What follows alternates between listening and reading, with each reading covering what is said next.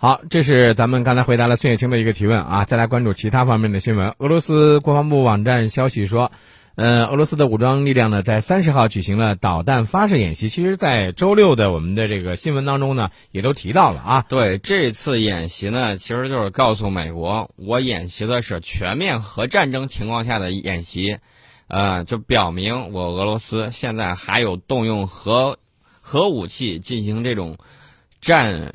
战略突击的这种手段，还有能力，嗯，你们该老实点都老实点别把我逼急了。那么这次参演的部队呢，包括俄罗斯战略导弹部队、北方舰队、里海舰队以及太平洋舰队，还有远程航空部队。它在这个普列谢茨克发射场发射了白杨洲际弹道导弹。那么俄罗斯北方舰队的战略导弹核潜艇布莱昂斯克号和太平洋舰队的波多利斯克号核潜艇。分别在北冰洋的巴伦支海和太平洋的鄂霍次克海水域发射了弹道导弹。那么，里海舰队的小型导弹舰大乌斯丘格号发射了口径巡航导弹。图幺六零战略轰炸机呢，对于对位于俄罗斯联邦科米共和国和勘察加半岛的靶场发射了巡航导弹。参与演习的部队还发射了伊斯坎德尔战术导弹，对设在俄罗斯这个。呃，阿赫图宾斯克区的目标进行了打击。你看见没有？从这个发射的导弹的情况来看，有潜艇的，就是水下的舰队的这个发射的这个呃导弹，还有水面舰艇发射，对，还有发射井的，这等于说是三位一体，就告诉你了，我现在能力尚存，而且呢，你要不服气的话，你就来试试，别逼得我太狠，不服来战是吧？对。那么我们看到了俄罗斯呢，最近这几天啊，事情也很多呀。嗯。呃，现在俄乌克兰公民在俄罗斯境内的居留优惠政策到昨天就是到期了，啊，那么除了乌克兰东部的地区难民之外呢，其他乌克兰的公民在俄罗斯居留需要获得许可。嗯，呃，大家都知道，去年乌克兰东部地区这个冲突加剧啊，俄罗斯开始实施了一个优惠政策，呃。根据俄罗斯联邦的移民局统计啊，目前在俄罗斯境内有二百六十四万乌克兰公民，其中有一百三十八万人来自乌克兰东部。嗯，从去年四月到现在，已经有超过四十万的乌克兰难民进入到俄罗斯境内。嗯，所以你发现没有，乌克兰本来呢，其实他们也可以进行自己的一些生产、工作、学习、生活，这些公民对吧？在自己的国家也都可以，但是呢，由于在我们说到的有一些国家在后面，在那儿这个煽风点火，在各种的这在那那个地方祸掉之后，造成了一些乌克兰的一些这个人呢跑到了俄罗斯，而他们流离失所或者是被迫到这个其他的地方来寻求自己的这个生活生路，而在俄罗斯的时候呢，也可能会遇到像刚才你提到的会被驱离，对吧？那么这些问题它的根源在哪儿？有些国家。他为什么老是在那儿想着唯恐天下不乱？咱这个匈牙利的高官呢，这两天就批评谁呢？批评金融大鳄索罗斯。嗯，呃，索罗斯呢，他是原来是匈牙利人啊，匈牙利籍的。那么他搞的这种所谓的这种基金会啊，就各种折腾折腾欧洲。他你知道他搞的这个基金会，他准备说什么呢？他的意思就是。欧盟应该每年接收一百万的难民，嗯，这是把欧盟往这个火炉上烤啊，相当的不地道。所以说呢，匈牙利的高官现在在指责索罗斯啊，索罗斯现在是哪国人？大家心里都非常清楚。对，呃，除了这个之外呢，我们看到乌克兰这两天呢也有个事儿，乌克兰东部的卢甘斯克州，呃，斯瓦托沃市有一个军火库，在二十九号的晚间起火爆炸，嗯，当时造成了两人死亡，八人受伤，嗯。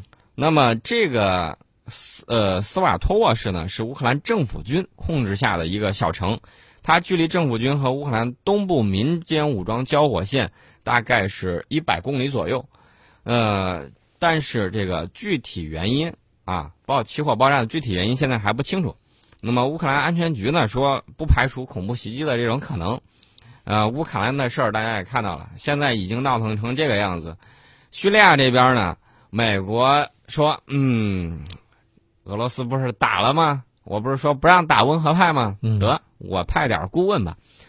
美国白宫发言人欧内斯特已经证实，美国总统奥巴马授权向叙利亚北部派遣一支不到五十人的特种部队，干什么呢？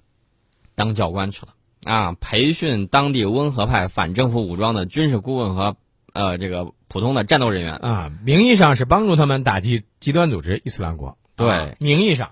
啊，没错，人家说的很对，我名义上就是要打击他们。其实呢，大家心里头都都非常的明白啊，这个反对派武装，其实呢，他自己不光跟政府军，跟叙利亚政府军主要战场他们在打，同时呢，他还要防止极端组织抢他的地盘儿对，抢他的人，跟极端组织也在打。反正大家看到了，这个前两天网上有一张图，就是叙利亚内内部这个战斗，然后都谁跟谁打，那张图乱的那个线错综复杂啊，不能说千丝万缕吧，最起码让人看了之后如乱麻一团。这个除了美国说我要派特种部队帮那个温和派去打击之外呢，他还让土耳这个土耳其这两天也行动起来了。土耳其战机在三十一号的时候空袭了靠近土耳其南部的叙利亚境内极端组织 IS 的这个目标。那么土耳其他们自己说，说这个极端组织位于土耳其东南部地区的一个分支，制造了导致重大伤亡的安卡拉火车站连环爆炸袭击事件。所以你看，这个叙利亚问题也好，或者是这个打击这个极端组织伊斯兰国这个问题也好。很多事情你发现了没有？就是有各方各派的影子在里面。对，那么我们呢，就政治解决叙利亚问题提出了四步走的这种框架思路。嗯，之前我们曾经跟大家说过，大家一定要回到和平谈判的这个桌子上来，不要再在底下打了。我们一直都是主持这样的这种声音。